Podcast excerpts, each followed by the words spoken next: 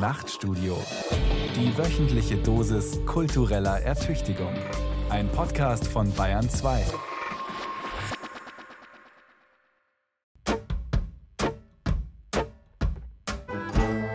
Wildes Denken. Zugeritten und moderiert von Thomas Kretschmer. Am Mikrofon begrüßt Sie Thomas Kretschmer. Noch ein wenig außer Atem. Die Stickoxidwerte und die Feinstaubbelastung in der Münchner Innenstadt sind auch im Oktober hoch. Fast so hoch wie die Mietpreise. Ob trotz oder wegen der Wahlerfolge der Grünen, vermag noch niemand zu sagen. Die Autos stauen sich wie gewohnt, die U-Bahnen sind voll wie gewohnt. Die Touristen machen Fotos wie gewohnt und die Fahrradfahrer schimpfen wie gewohnt. Mit anderen Worten, wir befinden uns in einer ganz gewöhnlichen Millionenstadt im 21. Jahrhundert. Und um die soll es heute gehen, um die Stadt an sich, um ihre Verheißungen und Versprechungen, denn daran konnten weder Enquete-Kommissionen noch Gesetze zur Aufwertung des ländlichen Raums etwas ändern. Die Menschen zieht es in die Stadt, egal auf welchem Kontinent dieser Erde. Damit der Blick hinausgeht über die engen Grenzen der Stadt München, freue ich mich über die externe Hilfe von Philipp Oswald, Architekt und Autor in Berlin. Herzlich willkommen. Hallo. Philipp Oswald, um Sie als Städtebewohner ein wenig kennenzulernen, ein paar Fragen für den Anfang. Was ist Ihr Lieblingstransportmittel in der Stadt? Ja, ich hatte nie ein Auto besessen und fahre gern Fahrrad. Das ist natürlich immer so ein bisschen witterungsbedingt, wenn es dann glatt wird, dann geht es nicht mehr und dann fahre ich U-Bahn oder Bus und auch manchmal mit dem Taxi. Etagenwohnung oder Haus in der Gartenstadt?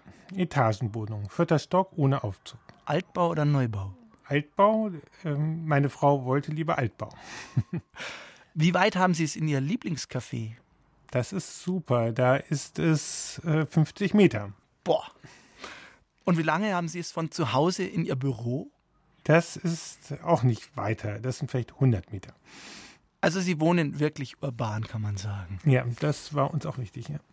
Wir werden uns gleich wieder hören, in aller Ausführlichkeit. Vorher aber meldet sich ein anderer Städtebewohner zu Wort.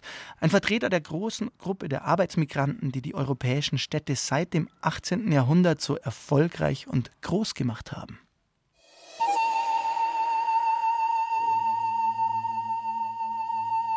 Zeingeist.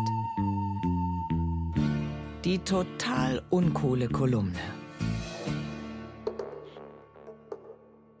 Wenn ich da bin, bin ich froh, wenn ich wieder wegkomme. Das war die brutalstmögliche Zusammenfassung von zu Hause. Und mit 19 war ich brutal, brutal gerecht, brutal genau, brutal schlau. Zu Hause ist das kleine Dorf, aus dem ich komme, meine Heimat. Ich nenne es immer noch so, obwohl ich schon sehr lange weg bin, vielleicht nicht immer unabsichtlich.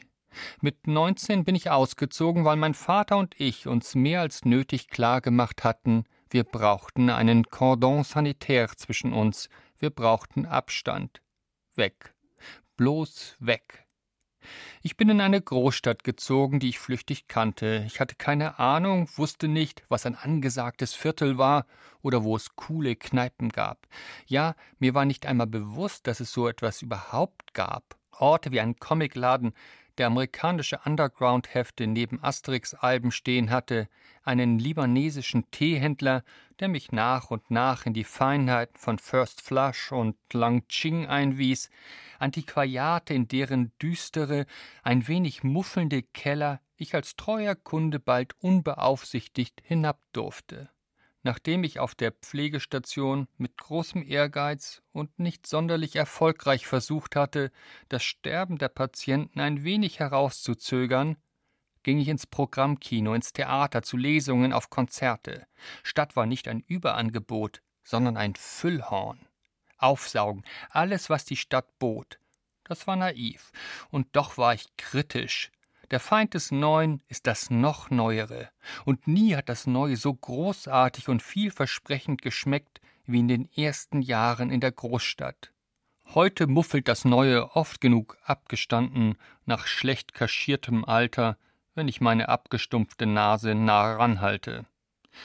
Stadt bedeutet potenzierte Möglichkeit. Alles ist da, wenn, ja, wenn du es dir leisten kannst. Ich hatte kein Geld, um mich gut anzuziehen, aber ich genoss die großstädtische Mode, so viele sich interessant kleidende Menschen. Es war übrigens nicht nur das Geld, es war auch die Unerfahrenheit. Niemand zieht sich sofort gut an, das muss man üben. Da hilft es ungeheuer, die Modesünden einfach wegschmeißen zu können, statt sie lieber aufzutragen. Ich habe die Schönheit der anderen, in der Stadt sind die anderen noch viel schöner als auf dem Dorf, nicht als Druck empfunden, mitzuhalten, sondern als Ansporn. Wie gesagt, ich war naiv. Ich habe die von Geld gezogenen Grenzen nicht gesehen. Sichtbar mehr Geld gibt es mittlerweile auch in meinem Heimatdorf. Aber ohne Lions Club, Opernpremieren und Spitzenrestaurants verschafft das einem kaum Distinktionsgewinn, macht einen nicht besser. Beim Feuerwehrfest wird kein Champagner ausgeschenkt, alle trinken dasselbe Bier. Das hat etwas Tröstliches. Zu klein, um auf groß zu machen. Wenn ich jetzt wieder da bin, will ich nicht mehr gleich weg. Aber ich bin auch nur noch zu Besuch da. Das macht es leichter. Viel leichter. Die Stadt, das Geld und der Geruch von Freiheit, wildes Denken über die Gegenwart und auch die Zukunft des Lebens in der Stadt. Mit dabei ist der Architekt Philipp Oswald in Berlin. Unser Autor Martin Zein war begeistert über das Angebot an Waren und Kultur, über die Mode, über die Auswahl. Was definiert aus Ihrer Sicht auch als Architekt die Stadt? Ja, es ist, ich glaube schon, der Pluralismus, was ein wesentliches Merkmal ist, also die unterschiedlichen Lebensstile, die unterschiedlichen Berufe, die unterschiedlichen Haltungen, die unterschiedlichen Menschen. Im ländlichen hat man schon tendenziell eher sagen eine Einheit, eine Einheit der Architektur, eine sagen Menschen eines gleichen Schlages, die gemeinsame Herkünfte haben, oft nicht immer. Und ich glaube, diese Differenzerfahrung, das ist schon ein Wesentliches in der Stadt. Würden Sie dann auch unserem Autor zustimmen und sagen, die Stadt hat weiterhin diese Aufgabe, sozusagen Motor für Pluralisierung und Liberalisierung zu sein? Naja, es gibt so was Widersprüchliches, also sagen, es gibt, glaube ich, schon auch die Arroganz des Städters. Und das ist ja auch, glaube ich, etwas, was auch in den heutigen gesellschaftlichen, politischen Konflikten da so unterschwellig vorhanden ist. Und es wäre eine Falschverständnis, wenn man meint, dass immer der Städter der modernere ist als der, der auf dem Land wohnt. Inwiefern? Naja, autonomes Fahren, das gibt es in der Stadt noch nicht, aber der Landwirt, der hat schon seinen autonom fahrenden Traktor. Das ist natürlich nicht so kompliziert, aber da ist es schon längst Praxis. Der ist GPS gesteuert, der funktioniert von der App aus. Also in manchen Hinsicht ist das Land der Stadt voraus. Wie neu oder eben nicht neu sind die Probleme, die zumindest die großen Städte in Mitteleuropa alle teilen, also das Wachstum, die mhm. Teuerung, die Knappheit von Wohnraum und der immer stärker zunehmende Verkehr. Die Stadt ist natürlich auch ein Kind des Kapitalismus.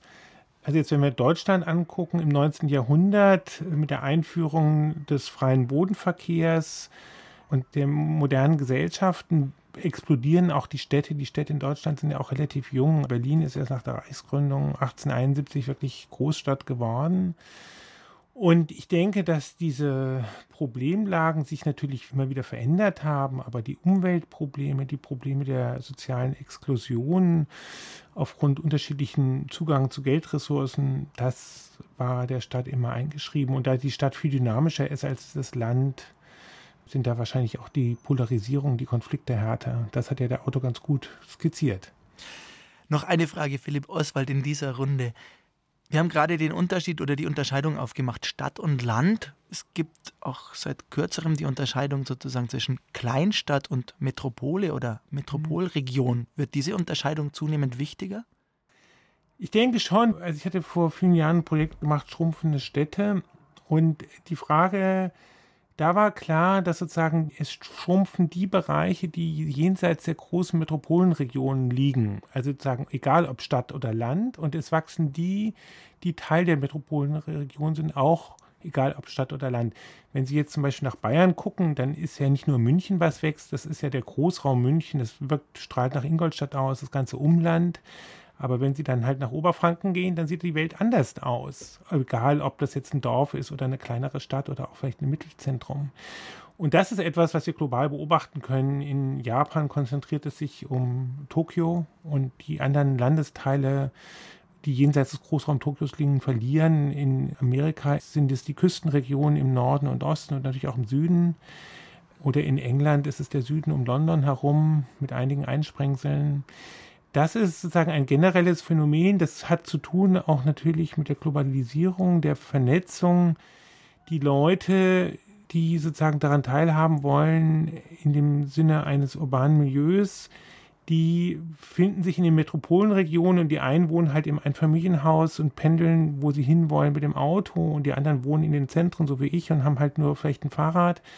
Aber sie alle partizipieren an einem gewissen Lebensstil und der, der weiter weg ist, wenn jetzt von Berlin aus geguckt mal irgendwie die Ränder von Brandenburg oder Mecklenburg-Vorpommern, wenn sie halt dann irgendwie Fahrzeiten von zwei Stunden ins Stadtzentrum haben, dann sind sie halt in der Peripherie und wenn da sonst nichts ist, dann ist es halt Peripherie und dann schrumpft es, wenn es nicht touristisch ist. Wir sind gleich weiter in den Städten unterwegs, jetzt aber ein Loblied auf die Stadt aller Städte, zumindest wenn man aus Mitteleuropa und von Popkultur sozialisiert in die Welt hinausblickt. Hier sind die Beastie Boys mit ihrem Open Letter to New York City.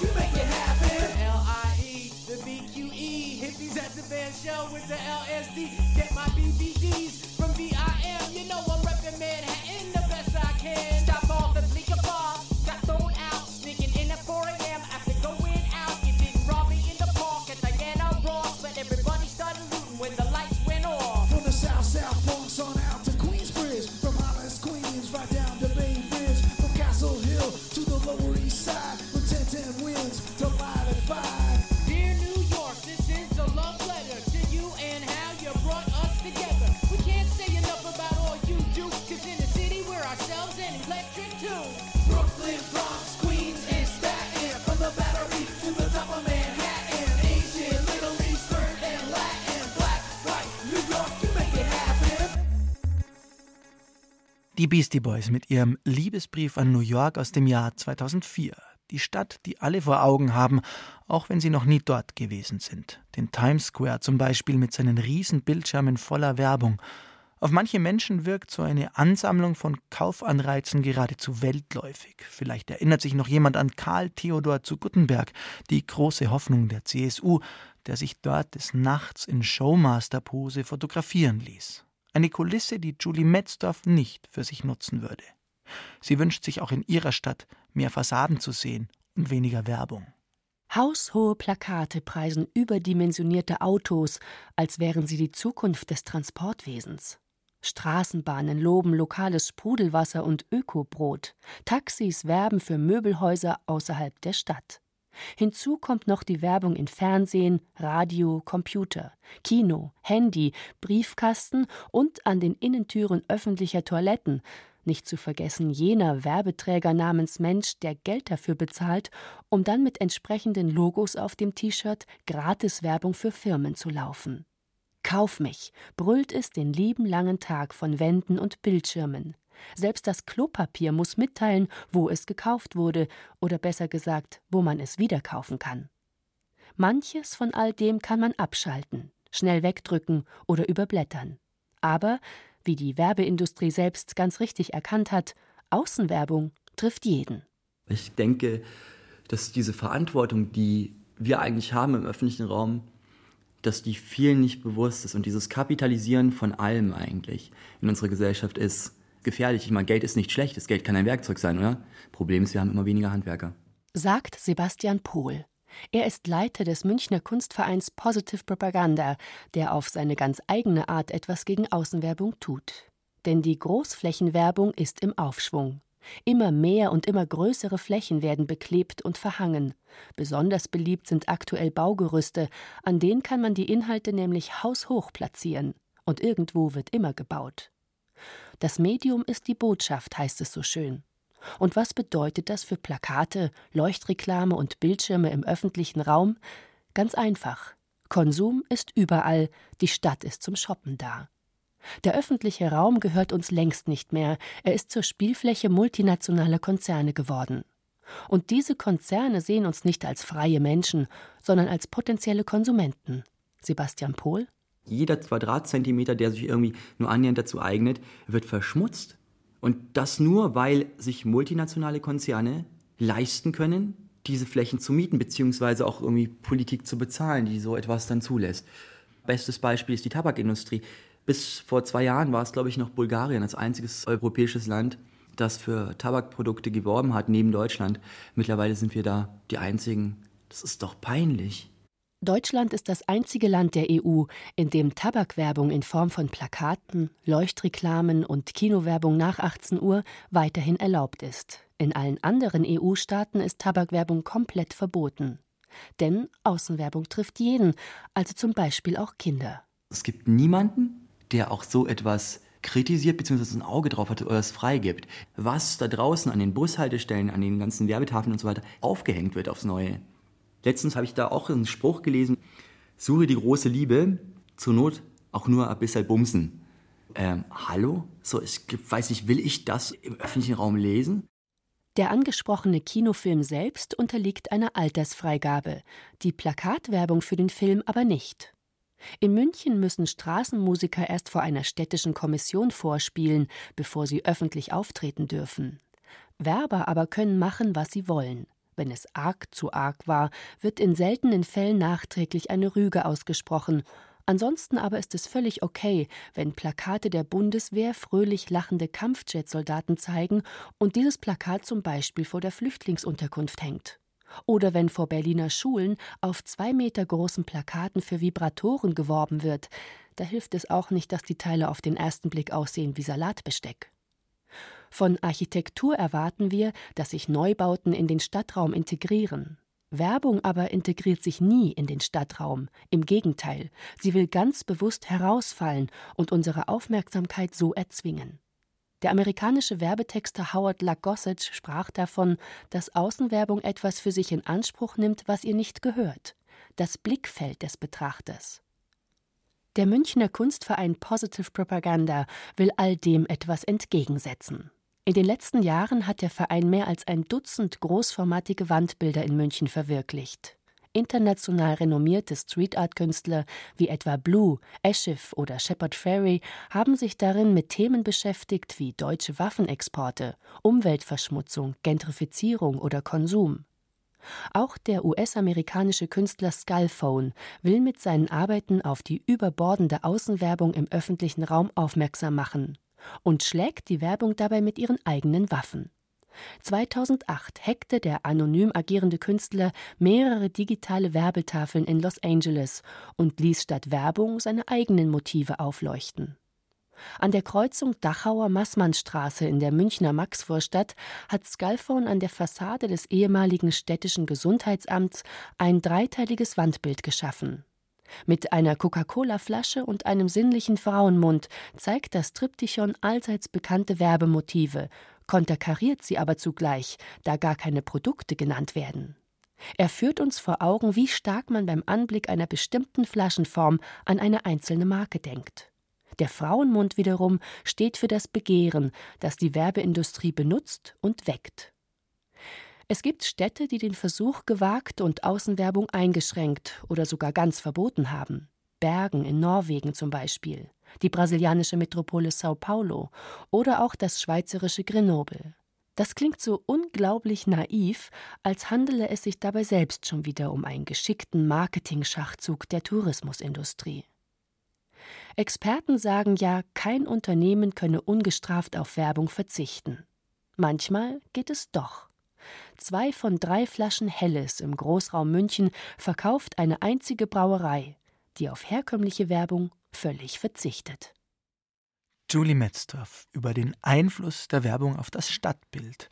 Philipp Oswald, teilen Sie die Kritik unserer Autorin? Naja, also ich fand es einen sehr guten Beitrag. Es gibt so zwei Sachen, die ich da irgendwie so ergänzen würde. Das eine ist, es gibt schon manchmal auch eine Faszination bei mir für Stadträume mit viel Werbung. Ich denke daran, ich war mal auch eine Woche in Tokio, da hat man diese Lichtreklamen oder denken Sie an den Times Square. Das kann schon so ein bisschen auch so einen Ausdruck einer bestimmten Vorstellung von Großstadtdynamik auch mal zum Ausdruck bringen. Das andere ist, dass, also die Probleme teile ich total. Und es gab ja zum Beispiel hier in Berlin vor 15 Jahren, da hat sich der damalige Kultursenator Thomas Fleur, der der Linken angehörte, durchgesetzt, dass in der damaligen Zeit es keine Werbung in der historischen Mitte gab, was ich sehr richtig fand. Das ist leider alles wieder einkassiert und sie können vor die Baustelle des Berliner Schloss treten und haben gigantische Werbung für Samsung und ich weiß nicht was, also ekelhaft. Das kann ich in der Kritik nachvollziehen und teilen, aber man muss natürlich sehen, es ist ja inzwischen der öffentliche Raum ja nicht mehr allein in der Stadt. Das Problem, was hier angesprochen ist, ist jetzt sagen in der digitalen Kommunikation mindestens genauso groß und der Konsum wandert ja mehr und mehr vom physischen Raum der Stadt in die digitale Welt. Und insofern ist es nicht mehr nur ein städtisches Phänomen im Sinne des gebauten Raums, sondern es ist eben halt auch in diesen virtuellen Räumen ein massives Problem. Um nochmal an die Faszination anzuknüpfen. Ich meine mich zu erinnern, dass auch die großen Flaneure wie Walter Benjamin die Werbung unbedingt zur Stadt und zum städtischen Raum dazugezählt haben. In der grafischen Gestaltung artikuliert sich da oft eine Modernität oder auch in den Mitteln. Also da ist wenn es dann Leuchtreklame ist, bewegliche Sachen, auch diese Riesenplots, das ist jetzt sagen moderne Drucktechnik, die das ermöglicht.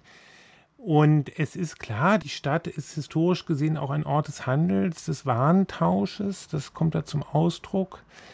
Es hängt, glaube ich, so ein bisschen davon ab. Ich glaube, es gibt Stadträume, die das vertragen können, aber es gibt natürlich auch Stadträume, die man dann davor verschonen sollte. Der Münchner Stadtrat hat in diesem Herbst ein Verbot von sexistischer Außenwerbung beschlossen. Kann so ein Verbot das Bild und das Selbstbild einer Stadt aus Ihrer Sicht tatsächlich verändern? Ne, ich denke schon, dass, also sagen, ich bin sehr stark der Meinung, dass wir unsere Marktwirtschaft, unseren Kapitalismus, dass es dazu natürlich Regeln geben soll, die der Staat implantiert. Und ich finde es völlig richtig, zum Beispiel Tabakwerbung zu verbieten oder sexistische Werbung. Da muss der Staat seine Hausaufgaben machen und dann ist immer so ein bisschen interessant, wie sehr unsere Politik mit der Wirtschaft verfilzt ist und die Lobbys dann durch ihren Druck es erreichen, dass eben halt Tabakwerbung nicht verboten wird oder sexistische Werbung möglich ist oder so. Dafür habe ich kein Verständnis. An einer ganz eigenen Stadt bauen die No-Goods. Einen Bäcker gibt es dort und einen Metzger, einen sprechenden Hund und Frau Kuschmelka. Könnte eine lebenswerte Stadt sein.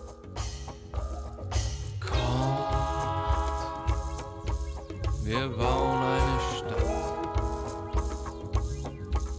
Wir bauen unsere Stadt. Wir brauchen keine Steine, brauchen keinen Sand, brauchen kein Wasser, brauchen keinen Verstand, bauen keine Straßen, brauchen kein Land. Wendepunkt ins Nichts. Wir bauen eine Stadt.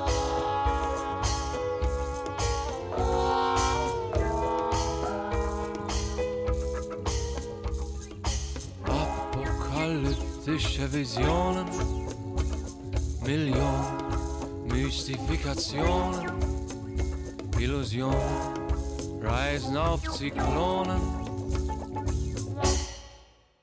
Wir bauen eine Stadt. Als erster kommt der Bäcker, macht uns neue Bücher. Dann kommt der Metzger, Metzger kleine Lieder. Ein unsichtbarer Zahnarzt zieht uns die Angst. Die dicke Frau Kuschmelka, bloß sprechendem Hund. Sie ziehen nun alle in unsere Stadt. Sie soll die allerschönste sein. Und alles, was wir haben, lassen wir zurück. Wir bauen eine Stadt, wir bauen unsere Stadt. Zwei Männer aus Amerika, drei Schwarze aus Südafrika, fünf Kinder aus dem Ruhrgebiet, ein alter Mensch aus China, einer ohne Namen, ein Tiroler.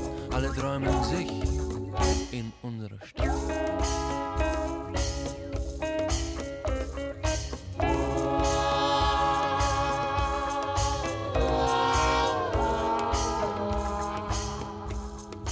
Wir bauen eine Stadt, die No-Goods in Wildes Denken auf Bayern 2. Jede Stadt, die ernst genommen werden will, versucht genau das. Sie arbeitet an ihrem Image, sucht sich zu profilieren in der Konkurrenz um die größte Firmenansiedlung oder das prestigeträchtige Museum. Darüber kann man den Blick zurück schnell einmal vergessen. Wie gut das unser Kolumnist Thomas Palzer gern grundsätzlich wird. In diesem Fall wandert er von Stadt zu Stadt, aus der Vergangenheit direkt in die Zukunft. Palzers Papierflieger. Nachrichten aus dem Elfenbeinturm. Im Mittelalter ähnelte eine Stadt eher einer Befestigungsanlage oder Burg als jenen landfressenden und wuchernden Gebilden, die wir heute Stadt nennen. Mit ihren Stadtmauern und Stadttoren dienten die mittelalterlichen Städte dem Schutz der Bewohner. Damals besaß Paris etwa 100.000 Einwohner, London 50.000 und Köln 40.000. Die im 16. Jahrhundert erfolgende massenhafte Verstädterung brachte schließlich die Französische Revolution hervor. Diese Entwicklung, die wir Landflucht nennen, ist bis heute nicht beendet. Im Gegenteil, ein Drittel der Weltbevölkerung ist in Bewegung und siedelt gerade vom Land in die Stadt um. Schon jetzt leben erstmals in der Weltgeschichte mehr Menschen in der Stadt als auf dem Land. Das wird wiederum Umwälzungen mit sich bringen, deren Monströsität die Französische Revolution in den Schatten stellen. Eine davon wird sein, dass die Stadt der Zukunft wieder eher einer Befestigungsanlage oder Burg gleichen wird als einer Stadt, wie wir sie heute kennen. Jedenfalls wird es wieder Stadtmauern und Stadttore und ein beinhartes Stadtrecht geben. Aus der Ankunftsstadt, der Arrival City, wird die bewährte Stadt geworden sein, ein Haufen aus Stein, Glas und Aluminium, welches den Imperativ Bleib bloß weg auf den Fahnen stehen und den ungeregelten Zuzug den Krieg erklärt hat.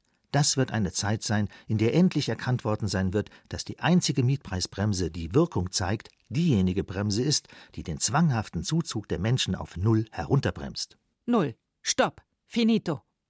Hätte die Erde statt einer Bevölkerung von acht Milliarden nur drei Milliarden, dann gäbe es keine oder jedenfalls nur ziemlich kleine Probleme.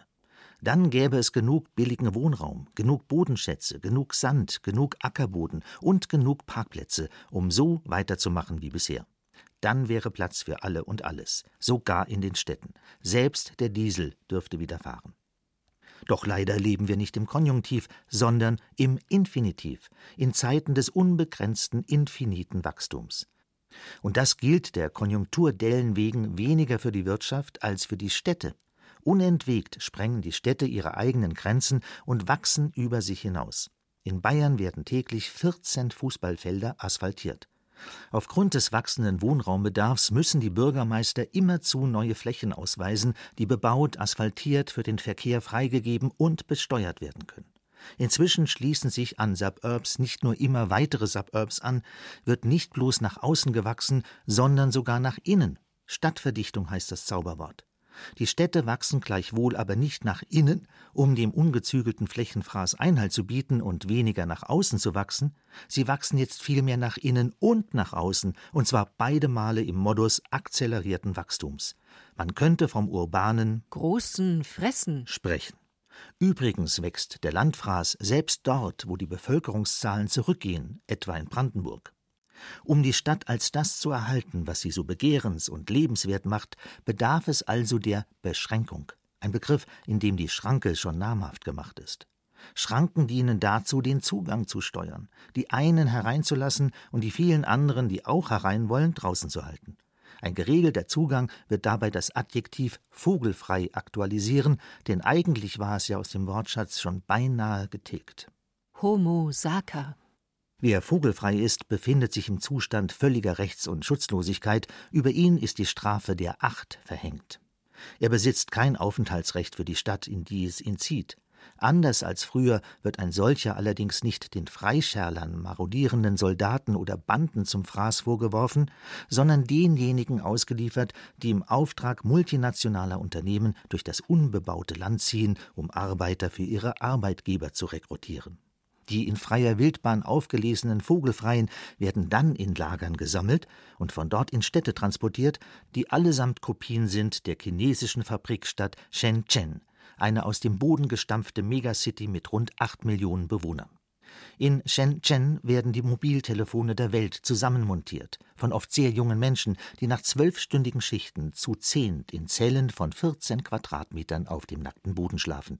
Das ist die Zukunft der Arbeit und die Zukunft der Städte. Eine andere wird es nicht geben. Städte, die bewohnbar sind, wird es natürlich auch noch geben, aber sparsam verteilt über den Globus und nur als mittelalterliche Stadt mit Schutzmauern und Stadttor, nur als gated Community, deren Tore die Gesichter der Zugangsberechtigten automatisch erkennen und die Spreu vom Weizen trennen. Thomas Palzer über die Zukunft der Stadt Gated Communities sieht er kommen statt der Arrival Cities. Philipp Oswald überzeugt Sie die Argumentation? Ja, es ist natürlich ein witziger Beitrag, aber ideologisch finde ich den hochproblematisch. Also da muss man jetzt ein bisschen differenzieren. Also klar, wir haben nur einen Planeten. Insofern haben wir es mit einer Begrenztheit, einer Bedingtheit zu tun. Und ich denke, es ist klar, dass wir nicht interstellar siedeln werden und auf dem Mond und auf dem Mars äh, anfangen werden zu wohnen, weder unsere Kinder noch unsere Kindeskinder. Also wir müssen mit diesem einen Planeten auskommen und daraus ergibt sich ja schon mal sehr viel. Aber daraus Schluss zu folgern, dass wir sagen, wieder mittelalterliche Städte mit Stadtmauern brauchen und die Zuzugskontrolle, das ist natürlich totaler Quatsch. Ich meine, die Probleme der heutigen Städte liegen auch anders. Sie liegen eben halt auch mit der Bodenspekulation, dem Privateigentum an Boden. Das ist das, was diese Preise extrem nach oben treibt. Es ist nicht so, dass wir nur eine bestimmte Anzahl von Wohnungen wo machen können. Und wir müssen einfach auch sehen, es sind halt nur noch zwei Prozent der Menschen, die in der Ackerwirtschaft, in der Landwirtschaft und der Forstwirtschaft arbeiten. Das heißt, natürlich ist es noch lange nicht zu Ende, auch nicht in Deutschland. Es gibt keinen zwingenden Grund, auf dem Land zu wohnen. Das ist eine Frage der Freiwilligkeit und die Leute entscheiden sich halt anders. Ich wollte nur ergänzen, Sie dürfen Bavaria One nicht vergessen. Vielleicht klappt es doch noch mit der interstellaren Besiedelung. Sorry, ja, ja, ja, ja. Das habe ich vergessen. Zurück in die Stadt. Aber Sie sehen, mein Vertrauen in die bayerische Politik hat auch schon gelitten. Um es ein wenig zu differenzieren, Cornelia Koppitsch, eine Soziologieprofessorin in Darmstadt, die hat in einem Interview mit der Taz aus Berlin im Sommer 2018 von einem Grenzregime gesprochen, das sehr wirkungsvoll dabei aber ganz unsichtbar ist. Ihrer Meinung nach schotten sich nämlich die gut gestellten kosmopolitischen Mittelschichten ganz einfach durch ihre kapitalistische Lebensweise in den Städten nach unten ab. Sie wohnen in Vierteln, deren Mieten so hoch sind, dass die Unterschicht dort einfach nicht wohnen kann. Wie sehr verändern solche Entwicklungen zum Beispiel auch Ihre Stadt Berlin? Ja, man hat es sehr stark gemerkt. Also Berlin war ja immer so ein Sonderfall und das war aber auch für mich, ich bin 84 zum Studium da hingekommen aus Frankfurt-Main. Es war halt nicht sozusagen Teil des saturierten äh, Westdeutschlands. Ich bin damals nach Westberlin gezogen und das hat sich jetzt vor allem seit der Finanzmarktkrise doch extrem gewandelt, weil anders als in den USA oder in Spanien die Immobilienpreise nicht gefallen sind, sondern man hat in Betongold investiert. Und was vor zehn Jahren noch zweieinhalbtausend Euro den Quadratmeter gekostet hat, kostet heute das Dreifache. Und es ist noch kein Ende absehbar. Also das ist sehr verändernd und es ist extrem sozial segregierend. Und das ist etwas, was die Gesellschaft ernst nehmen muss. Was können Sie als Architekt gegen diese Entwicklung tun? Das ist nicht primär ein architektonisches Problem und man muss ja sagen, da hat ja die Stadt München doch relativ sinnvolle Entscheidungen getroffen, dass sie nicht mehr den Grund und Boden, der ihr eigen ist, verkauft, nur noch an gemeinnützige Genossenschaften. Soweit sind andere Städte in Deutschland nicht, auch die Bundesregierung nicht. Sie hat ja jetzt neulich erst verkündet, stolz, dass sie jetzt die Grundstücke des Bundes billiger verkauft. Das ist natürlich total absurd. Ich denke, Grund und Boden sollte nicht der privaten Spekulation überliegen. Und das ist eigentlich ein Schlüsselmoment. Und das ist ironischerweise nicht nur in der Situation des Wachsens so, sondern auch in das Schrumpfen. Damals in der Auseinandersetzung um schrumpfende Städte war auch unsere Forderung, dass die Autonomie des Privateigentums an Grund und Boden eingeschränkt werden muss, damit man diese Städte sinnvoll gestalten kann. Keine Stadt ohne Polizei und Diebe, Ebony Bones und Police and Thieves.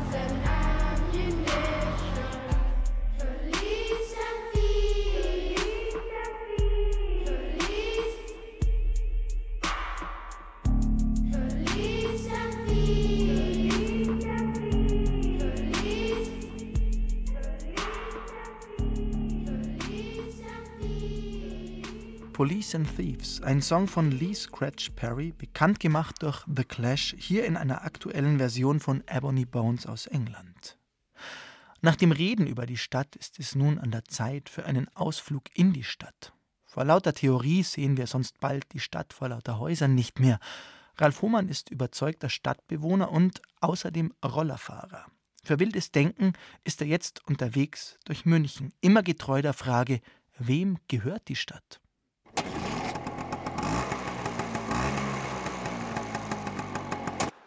Ja, nein, ja, ja, nein, ja, ja, ja, ja, nein, ja. Und wenn ich mich jetzt nicht verzählt habe, waren das acht SUVs und drei Nicht-SUVs. Das ist eine Zahl, die ist doch überraschend hoch. Alles auch aus hervorragender süddeutscher Designproduktion. Also beste Ästhetik hier in der Straße, einer städtischen Straße, die, wie eben am Fahrzeugbestand unschwer zu erkennen ist, eher zum gehobenen Wohnen zählt. Große Stadthäuser, historische Stadthäuser, also aus dem, sage ich mal, 19. Jahrhundert und der Jahrhundertwende, die solitär stehend zum Teil, das heißt sehr viel Licht kriegen können von allen Seiten wuchtig sind, mit Erkern zum Beispiel und Balkonen. Die meisten Häuser hier in der Straße sind grau und weiß gehalten. Diese klassizistische Farbgebung entspricht am ehesten dem, was wir heute so als gediegen und gehoben und wertstabil im Immobilienbereich uns vorstellen. Ich gehe an der Litfaßsäule vorbei, auch ein sehr städtisches Möbel, das da mich informiert über aktuelle Kulturveranstaltungen, Staatsoper, Operette. Und das passt ganz gut zum Kopfsteinpflaster und zu dieser gehobenen Wohnlage.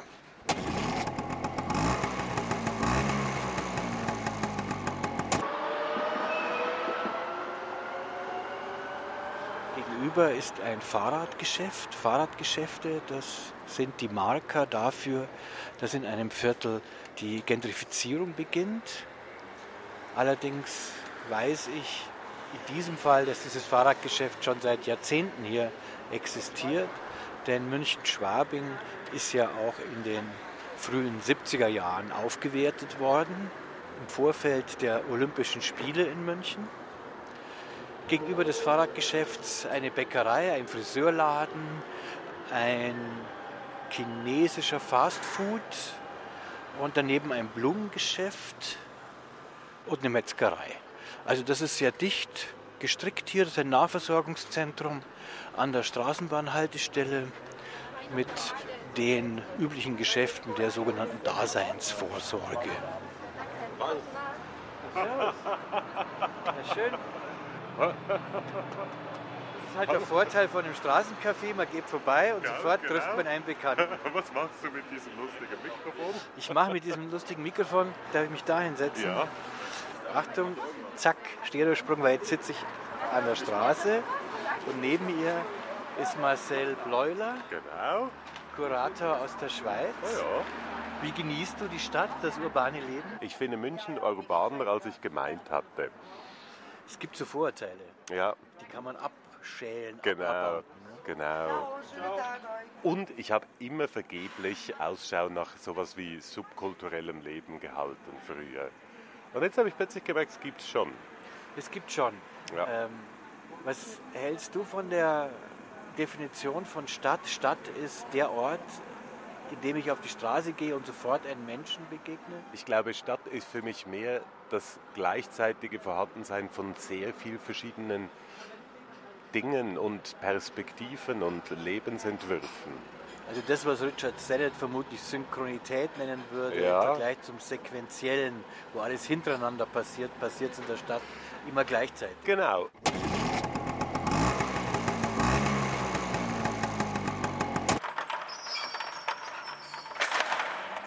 Das Sicherheitsgitter vor der Tiefgarageneinfahrt ist jetzt vollautomatisch zugegangen. So sieht die Stadt von heute aus. Ich bin wenige Gehminuten vom Hauptbahnhof entfernt, also in einer sehr zentralen Lage. Vor mir ist eine Fassade, die keinerlei Ladenöffnungen hat. Es ist hier schwarz, dunkle Fassade, ein Geschäftsgebäude. Auf der anderen Seite ist ebenfalls ein Geschäftsgebäude, das allerdings in lichtem Weiß gehalten mit Glasfassade. Scheint es transparent zu sein, allerdings sehe ich durch die Glasfassade hindurch nur leeren Raum, ein großes Atrium, etwa fünf Geschosse hoch. Dahinter sehe ich nochmal ein Atrium, das ist begrünt mit Bäumen. Also sehr viel Raum im Gebäude, der nicht direkt genutzt wird. Das spricht für Reichtum. Das ist die Geste sozusagen, die äh, das Gebäude macht, dass es sagt, ich kann viel Platz verschwenden und das heißt, hier ist Reichtum zu Hause, hier ist Wohlstand zu Hause. Dieses Innere des Gebäudes korrespondiert auch mit dem Äußeren, nämlich in Form einer Terrasse. Die Terrasse ist auf einem höheren Niveau zum Straßenlevel, das sind glaube ich neun Stufen. Und dann äh, kommt eben eine graue Terrasse, graue Betonsteine, graue Treppenstufen. Und das zeigt ebenfalls, hier haben wir Geld, weil wir diesen teuren Platz hier mitten in der Innenstadt eben nicht bebauen müssen. Das ist die Geste und jetzt gehe ich diese neun Stufen hoch und schaue mir das großformatige, übermannshohe Schild an, Firmenschild an. Da ist etwas Buntes drauf, nämlich das Logo in äh, Violett, Rot, Gelb, Orangetönen gehalten. PwC, Price Waterhouse Coopers GmbH, Wirtschaftsprüfungsgesellschaft.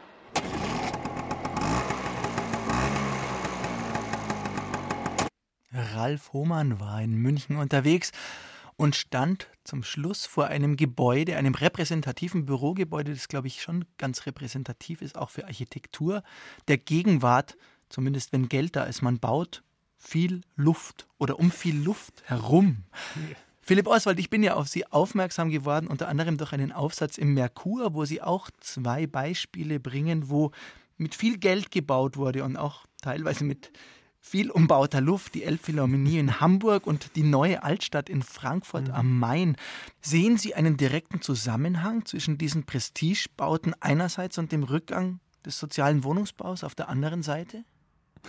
Ja, wir haben so halt so eine Veränderung des, des Stadtpolitischen. Also wenn wir uns einfach nochmal erinnern, also Reagan und Thatcher dann in den 70er, 80er Jahren, die sagen ja diese Art von wirtschaftlicher Orientierung der Politik einforderten und später kamen dann Sozialdemokraten wie Tony Blair, Clinton, Schröder hinterher und es gibt, sagen, diese Idee des unternehmerischen, städtischen, das war natürlich auch eine Reaktion auf die Krise des Wohlfahrtsstaates, die darf man nicht vergessen, die gab es.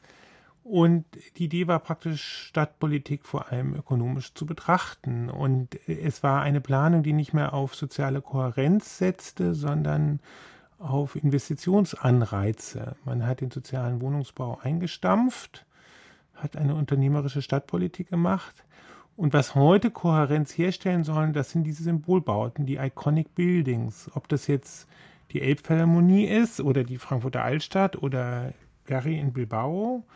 Das gibt sich nicht viel, aber das Problem ist, dass die natürlich im Alltagsleben keine Kohärenz herstellen. Das sind mediale Bilder, mehr nicht.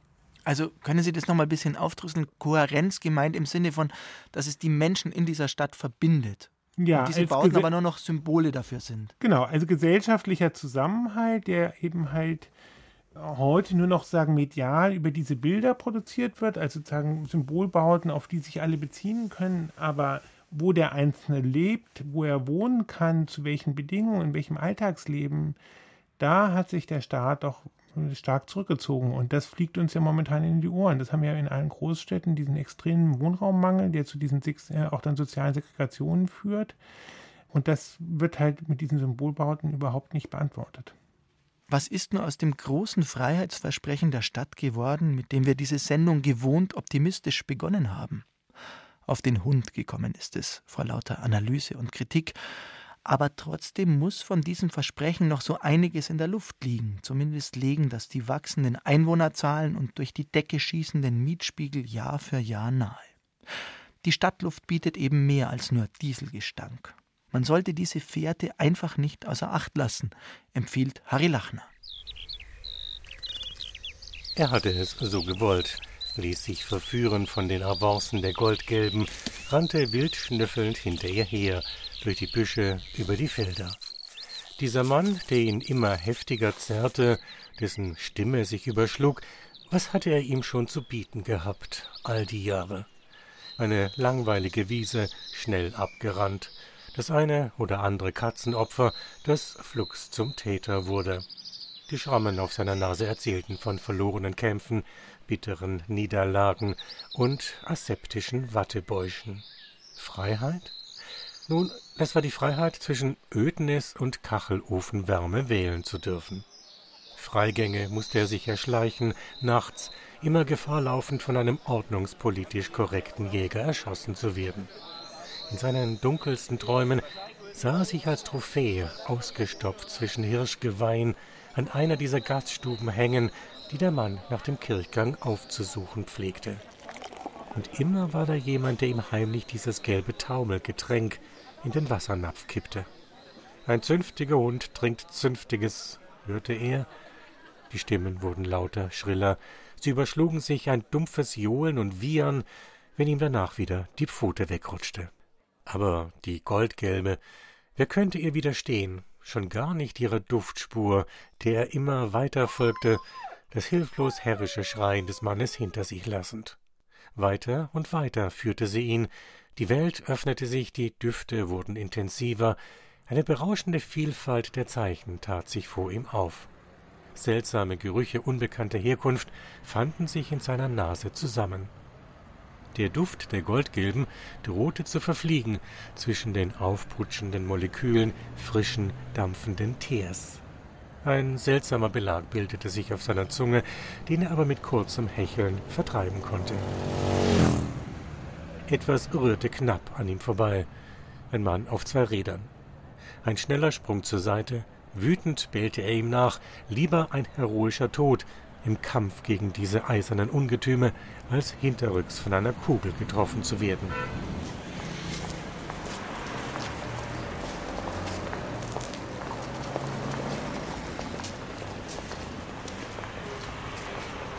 Ein Schwindel ließ die Bilder vor seinen Augen verschwimmen, die Beine um ihn herum schienen sich zu vervielfältigen, rückten immer näher, kreisten ihn ein. Duftmarken überall, versprüht, überlagert. Er wusste, er war nicht allein. Aber sämtliche Zeichen wiesen in andere Richtungen, lasen sich wie Hilferufe gequälter Hundeseelen. Dazwischen die aufdringlich aromatisierten Signalmarken der Läufigkeit. Doch angeleint waren sie die Brüder und Schwestern, ihr Flehen traf nur auf Ohren, die betäubt waren von der wundersamen Symphonie all dieser Geräusche. Fasziniert lauschte er dieser tönenden Wolke, die ihn einhüllte. Allmählich verebbte die Euphorie. Staunen wuchs sich zur Irritation aus. Wollte das nie aufhören? Er kämpfte sich weiter zwischen den Wuselbeinen der Menschen hindurch. Panik begann seinen Gefühlshaushalt zu okkupieren, wenn Menschen auf geräuschlosen Rädern unvermittelt seinen Weg kreuzten. Zu spät, um sie zu verbellen. Plötzlich öffnete sich der Weg. Der Boden wurde weicher, vertrauter. Vegetationsgerüche leiteten ihn zu einem freien, von Bäumen gesäumten Platz. Freilauf für Herz und Pfote. Er roch die Speisereste, achtlos im Gebüsch zerstreut. Die Welt schien ihm jetzt alles zu bieten, was er sich erträumt hatte. Lust und Nahrung, Freilauf für immer. An einem Hühnerbein nagend fiel sein Blick auf einen blauen Kastenwagen. Eine Zeichnung zierte ihn, die ihn an die Goldgelbe erinnerte. Zwei Männer gingen langsam auf ihn zu. Sie sahen freundlich aus. Dann erblickte er das Netz. Rein in die Stadt, raus aus der Stadt mit Harry Lachner und seinem Hund.